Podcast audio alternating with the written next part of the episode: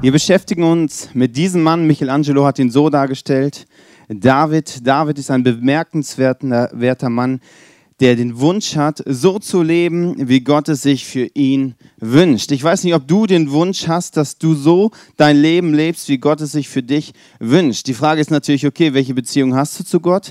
Und dementsprechend wirst du auf diese Frage antworten. Wünschst du dir das oder wünschst du dir das nicht? Warum es sich lohnt, sehen wir auch an Davids Geschichte. David hat immer wieder gesagt, Gott, ich möchte so leben, wie du es für mich vorgesehen hast. Und deswegen war er der erfolgreichste König, den Israel je gesehen hat.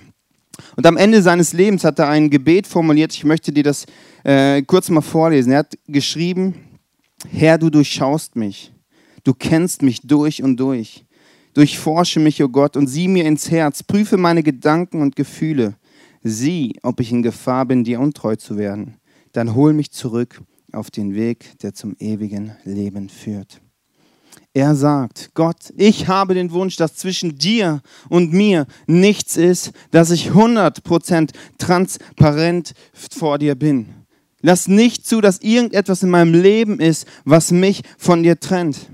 Ich möchte das Leben leben, was du für mich vorgesehen hast. Ich weiß nicht, wie, wie du zu dem Punkt stehst, dass du, ob du das sagst. Ja, ich wünsche mir, dass ich das Leben lebe, was Gott für mich vorgesehen hat.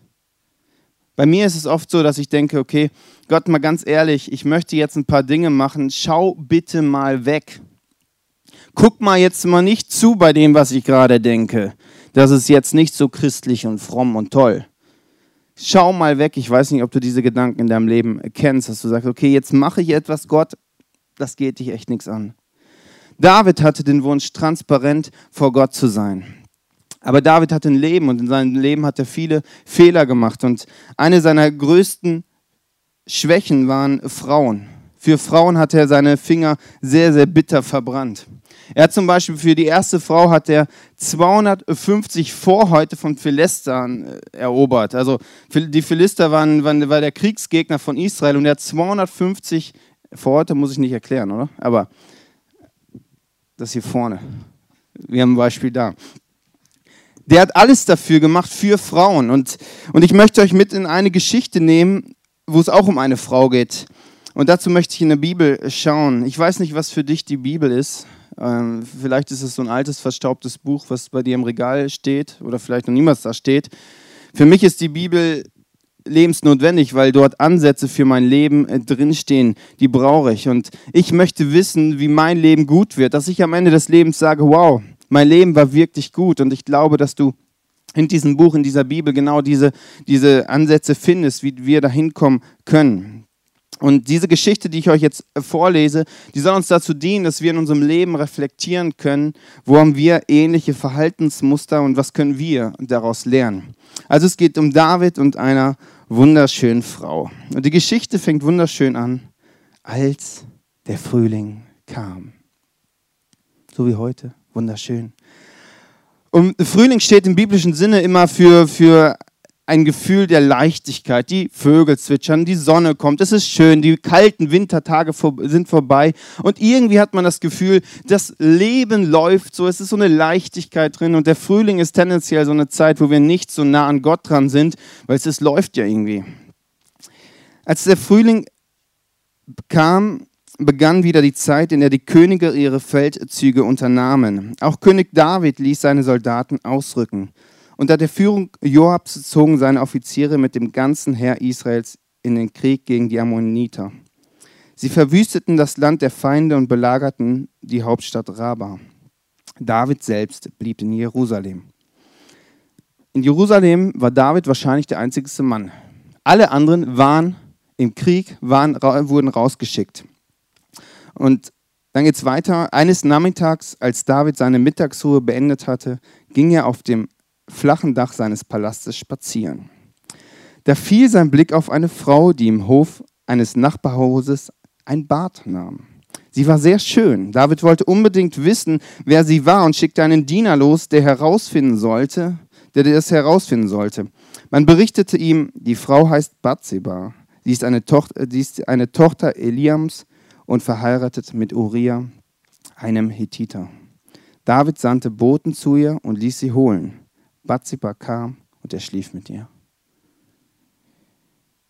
David begeht in dem Moment seinen größten Fehler in seinem Leben. Er bricht die Ehe. Er bricht die Ehe mit einer Frau, die verheiratet war. Er begeht Sünde.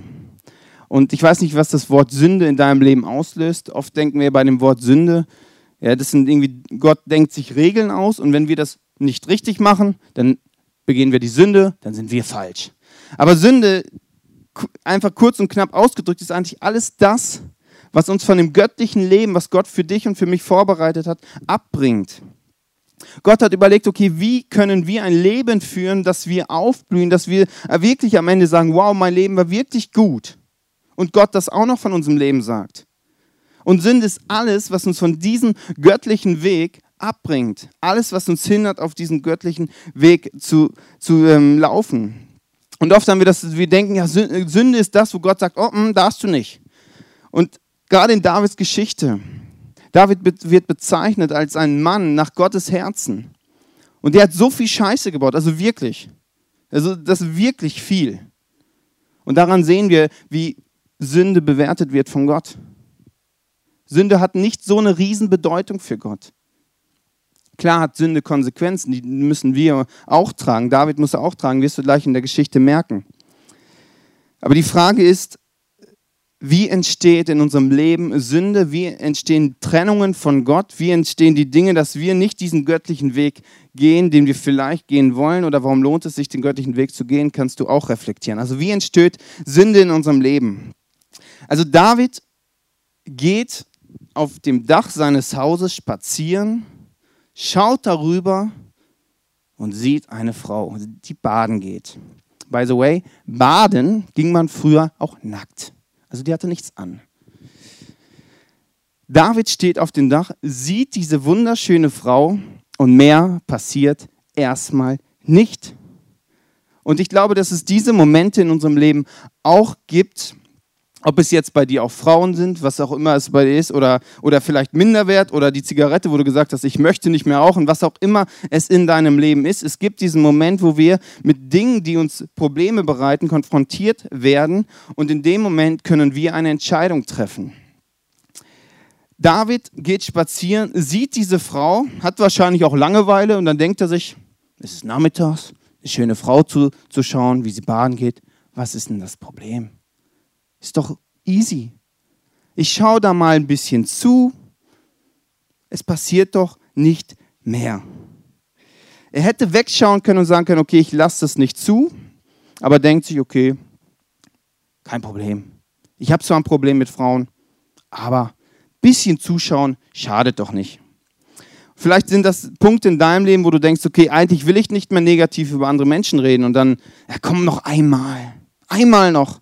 Eigentlich will ich Minderwerte in meinem Leben nicht mehr zulassen, aber jetzt, oh, ich sitze ja wirklich in einer tiefen Pfütze gerade und mir geht es gerade wirklich schlecht. Ach, nur noch einmal, nur noch einmal diese Situation zulassen. Es ist doch nicht so schlimm, ist by the way die größte Lüge. Direkt aus der Hölle. Das ist eine größte, die größte Lüge. Du weißt, du hast ein Problem in diesem Bereich. Ach komm, einmal kurz, es ist doch nicht so schlimm.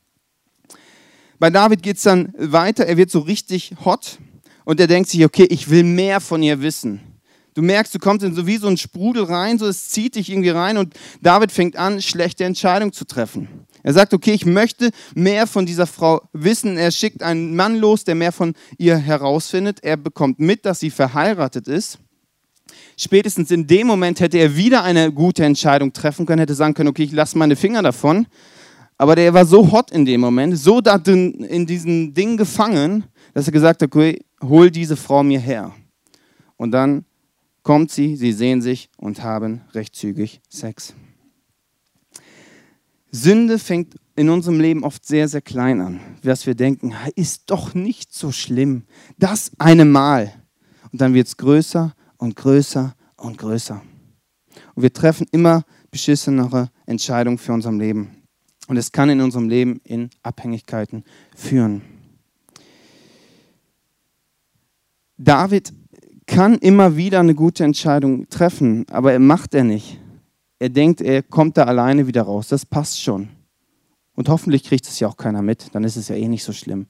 Er hätte Freunde fragen können, er hätte Gott fragen können, aber nein, macht er nicht. Er geht alleine dadurch, sagt, ich kriege das schon in meinem Leben in den Griff. Auch eine große Liege, die wir sehr oft glauben. Da geht es dann weiter, Bathseba wird schwanger, bekommt, also wird schwanger, kriegt ein Kind und in dem Moment trifft David die nächste schlechte Entscheidung. Er entscheidet sich, den Mann Uriah aus dem Krieg zu holen. Und dann lädt er ihn ein und macht ihn besoffen und sagt, okay, jetzt geh nach Hause und schlaf mit deiner Frau, dass bloß keiner diesen Fehler mitkriegt. Dass man denkt, okay, die beiden haben miteinander geschlafen, das Kind ist von ihm, alles ist gut. Er versucht, alles zu vertuschen. Und wie oft ist es in unserem Leben auch so, dass wir uns selber verarschen? dass wir Dinge in unserem Leben zulassen und dann versuchen, alles irgendwie gerade zu biegen, dass das bloß keiner mitkriegt und dass es bloß nicht so schlimm ist und die Konsequenzen, die wir tragen, ja, ist ja auch nicht so schlimm. Wir versuchen das irgendwie zu vertuschen. Davids Plan geht nicht auf und er trifft wieder eine nicht gute Entscheidung. Er merkt, okay, das passt alles nicht. Und dann sagt er seinem Heerführer Joab, du sollst den Mann von Bathseba Uriah an die vorderste Front stellen, dass er im Krieg fällt. Es passiert auch, er fällt, stirbt. Und wer tröstet Bathseba? David. Und er steht als Held da. Denkt er. Aber das Problem ist, dass Sünde früher oder später immer ans Licht kommt. Sünde kommt immer ans Licht. Das ist eine Frage der Zeit. Eines Tages kommt auf David der Prophet Nathan. Propheten sind die Leute, die sehr stark an Gott dran sind. Er kommt auf David zu, erzählt ihm eine Geschichte und in dem Moment fällt es David wie Schuppen von den Augen und er merkt plötzlich, was er für einen Mist gebaut hat. Der Mann nach dem Herzen Gottes merkt plötzlich, oh, da habe ich den Weg verlassen. Das war nicht gut. Ihm fällt es wie Schuppen von den Augen und er geht so, rennt sofort zu Gott hin und sagt, Gott, vergib mir meinen Fehler. Und das ist der Moment, den ich uns heute wünsche dass es uns wie Schuppen von den Augen fällt und dass wir für unser Leben erkennen, wo sind Dinge, die uns von Gott trennen, von dem, was er für uns vorhat, wo, wo sind diese Dinge, die uns trennen. Und ich wünsche mir immer einen Freund, der mich reflektiert, weil viele Fehler in meinem Leben bekomme ich gar nicht mit. Oder ich bekomme sie mit, wenn es zu spät ist. Und ich freue mich, wenn ich Freunde habe, die, mir, die mich reflektieren. Und der Heilige Geist wird in der Bibel als Freund und Helfer vorgestellt. Und wir haben heute die Möglichkeit, einfach den Heiligen Geist zu fragen, wo sind Dinge in meinem Leben, die mich von dir trennen? Dinge, die verhindern, dass ich in meinem Leben aufblühen kann. Dinge, die mein Leben limitieren. Destruktive Mächte, die mich immer wieder runterziehen. Wo sind diese Dinge?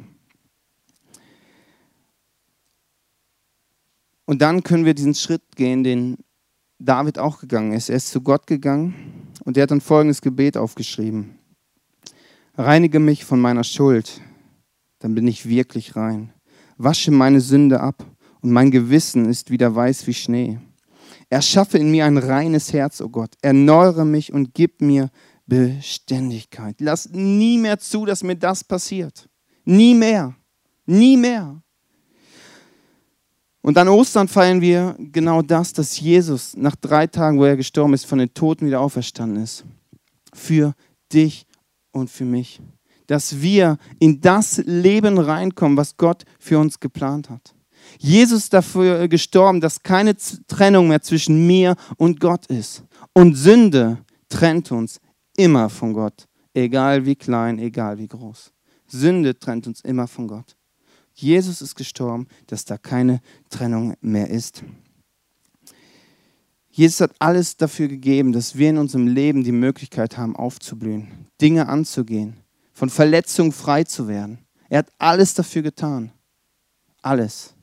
Aber eins kann er uns nicht abnehmen, unseren freien Willen. Du und ich, wir dürfen frei entscheiden, was wir mit diesem Angebot machen. Wir können Dinge zulassen in unserem Leben. Es ist eigentlich kein Problem. Aber es hat Konsequenzen, immer. Und bei David hat es die Konsequenz, dass das Kind sterben musste. Das Kind, was, das erste Kind, was die beiden gezeugt haben, musste sterben. Sünde hat immer Konsequenzen. Du kannst es zulassen, du kannst gegen ankämpfen, du kannst sagen, okay, es gibt es nicht in meinem Leben, oder du kannst sagen, Gott, hilf mir, dass keine Trennung zwischen mir und dir ist. David hat sein Leben gelebt mit seinen Höhen und mit seinen Tiefen. Am Ende kommt er zu dem Entschluss, Gott, durchforsche mich. Schau mir tief in mein Herz, schau in das Innerste meines Seins, in die Wurzel und schau in meine Sehnsüchte. Gibt es irgendwo die Gefahr, dass ich dir untreu werden kann? Dann nimm es bitte weg, weil es hindert mich, auf den guten Weg zu laufen, den du für mich vorgesehen hast. David nach seinem Leben sagte das. Da können wir etwas lernen. Was Jesus am Kreuz getan hat, möchte ich dir kurz nochmal vorlesen. Jesus verwandelte Krankheit und Schmerz in Heilung und Gesundheit. Jesus verwandelte Einsamkeit in Gemeinschaft. Jesus verwandelte Schuld in Vergebung. Jesus verwandelte Gefangenschaft und Festlegung in Freiheit. Er verwandelte Druck und Bedrängnis in Leichtigkeit, Verzweiflung und Trauer in Trost. Und Jesus verwandelte Tod in Leben. Und mein Wunsch ist, dass wir heute ehrlich zu uns werden, in unserem Leben schauen, wo sind Lebensbereiche, die, die sich wie tot anfühlen? Lebensbereiche, wo ich, wo ich bitter bin. Lebensbereiche, wo ich große Mauern aufgebaut habe. Jesus ist gestorben, dass wir in Freiheit leben können. Und alles das, was ich gesagt habe, ist keine Freiheit. Und heute ist die Chance wirklich, dass wir reflektieren für unser Leben. Der Heilige Geist ist da, dir die Wahrheit zu zeigen in deinem Leben. Und zu schauen, wo sind Dinge, die ich vielleicht seit Jahren auch nicht mehr zugelassen habe, wo ich mich gewehrt habe, dass die offensichtlich werden. Es macht keinen Sinn, gegen Dinge anzukämpfen. Deswegen wünsche ich dir wirklich, dass gleich der Heilige Geist dir Dinge in deinem Leben zeigt. Anschließend hast du, also wir werden gleich eine Zeit haben, wo es, ein bisschen interaktiv ist, wo du auf deinem Stuhl sitzen bleiben kannst, erstmal reflektieren kannst, wo sind Dinge in meinem Leben, einfach mit Gott kommunizieren kannst und vielleicht bist du zum ersten Mal hier und hast ewig nicht mehr gebetet. Also beten ist total easy. Also wenn du dich mit mir unterhalten kannst, kannst du dich auch mit Gott unterhalten. Und du kannst einfach fragen, Gott, wo sind Dinge in meinem Leben, die nicht gut sind? Und wenn du Gott noch nicht so vertrauen kannst, ist es völlig verständlich. Dann kannst du vielleicht Gott mal fragen, Gott, was ist denn das Leben, was du dir für mich wünschst? Dann kann er dir mal ein Angebot machen. Dann kannst du schauen, wie gehst du damit um. In der interaktiven Zeit hast du dann auch die Zeit äh, oder die Möglichkeit, hinten das Abendmahl zu nehmen. Zu sagen, okay, ich gehe dahin, das Abendmahl ist die Erinnerung an das, was Jesus am Kreuz für uns getan hat. Er hat sein Blut vergossen, dass wir von Sünden, von dieser Trennung frei werden. Er hat alles gegeben. Und da können wir uns daran erinnern, du kannst es dir holen und dann wieder zurück auf deinen Platz gehen oder du kannst da hinten bleiben, da ist der, der Florian wird da stehen und du kannst in einer kleinen Gruppe in Gemeinschaft das Abendmahl einnehmen. Wie du magst, kannst du gucken, wie es für dich passt. Aber mein Wunsch ist der eine, dass du heute und dass ich heute ehrlich werden können und wir schauen können in unserem Leben, wo sind Dinge, die uns trennen. Und da, dazu muss man wirklich ehrlich werden, weil manche Dinge, die finde ich ja ganz nett, die will ich ja gar nicht ändern. Aber Konsequenzen müssen wir immer tragen. Es soll keinen Druck machen, das ist einfach Realität. Heiliger Geist, ich bete, dass du uns die Augen öffnest für unser Leben, wo Dinge sind, die uns von dem trennen, was du für uns vorgesehen hast. Und Jesus, du bist am Kreuz gestorben, um, um mich in Freiheit zu führen, dass ich ein Leben leben darf, wo ich aufblühen darf, wo ich Verletzungen angehen darf, wo ich rauskommen kann aus Bitterkeit, wo destruktive Mächte in meinem Leben keine Macht mehr haben, wo ich in eine Freiheit reinkomme, wo nicht Dinge sind, die mich irgendwie negativ belasten, wo ich in eine neue Freiheit, in eine Begeisterung des Lebens reinkommen kann. Du hast mich gemacht, um dieses, dass ich dieses Leben leben darf, aber trotzdem hast du mir die Möglichkeit gegeben, frei zu entscheiden. Und ich möchte mich heute entscheiden, deinen Weg zu gehen. Heiliger Geist, zeig mir in meinem Leben, wo Dinge sind, die mich von dir trennen. Danke für Ostern. Danke, dass du am Kreuz gestorben hast. Danke, dass ich reflektieren darf und es einen Sinn macht in meinem Leben, dass ich in die Freiheit reinkommen darf, die du für mich vorgesehen hast. Und ich sehne mich danach in meinem Leben.